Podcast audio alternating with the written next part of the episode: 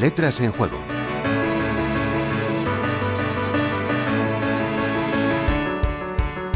Cierto es que nos gustan sobremanera los refranes en letras en juego, pero a veces no hace falta ni llegar a ellos.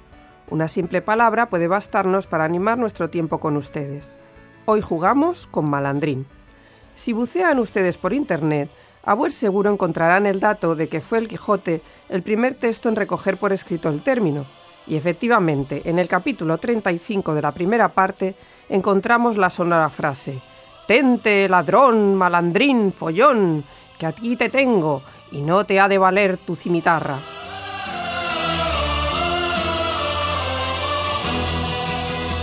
No hay que ser adivino para resolver que quien tan sonora exclamación proclama es Don Quijote, en este caso enfrascado en etílica batalla con los pellejos de vino de una venta.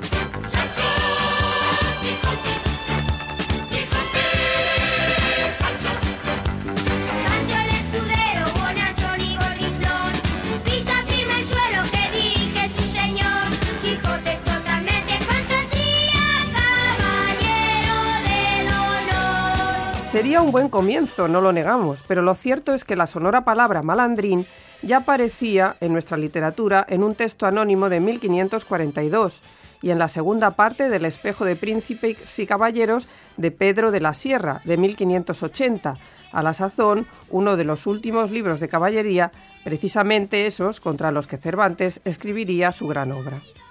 La voz, no obstante, debía de ser de uso común más antiguo, pues así se denominaba malandrines a ciertos mercenarios que a las órdenes de Bertrand du Guesclin apoyaron a Enrique II de Trastámara en la consolidación de su reino castellano.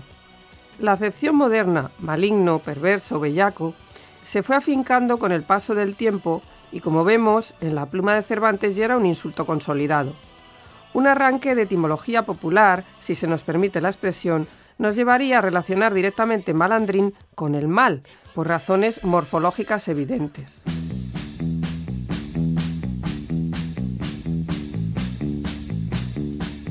Hay incluso una estrambótica explicación en este sentido, haciendo provenir el término del latín malus y de un landrinus derivado del germánico lan, que aún hoy significa región o comarca.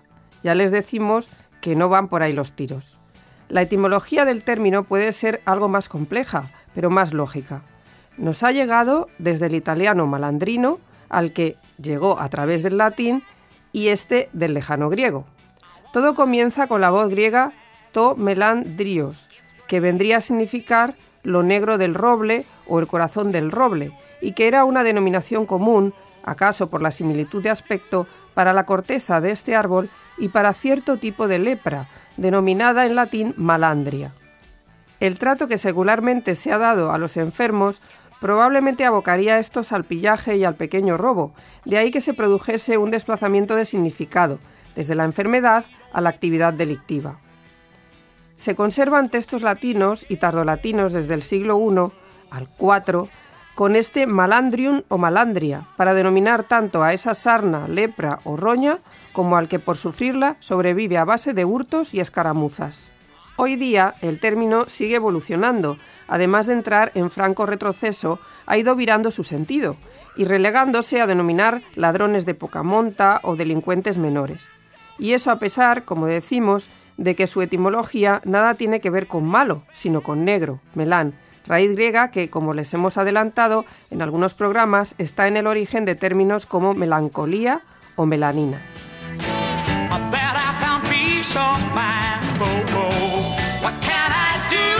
Delia Gabela y Juan Antonio Martínez Berbel, Universidad de La Rioja, Radio 5, Todo Noticias.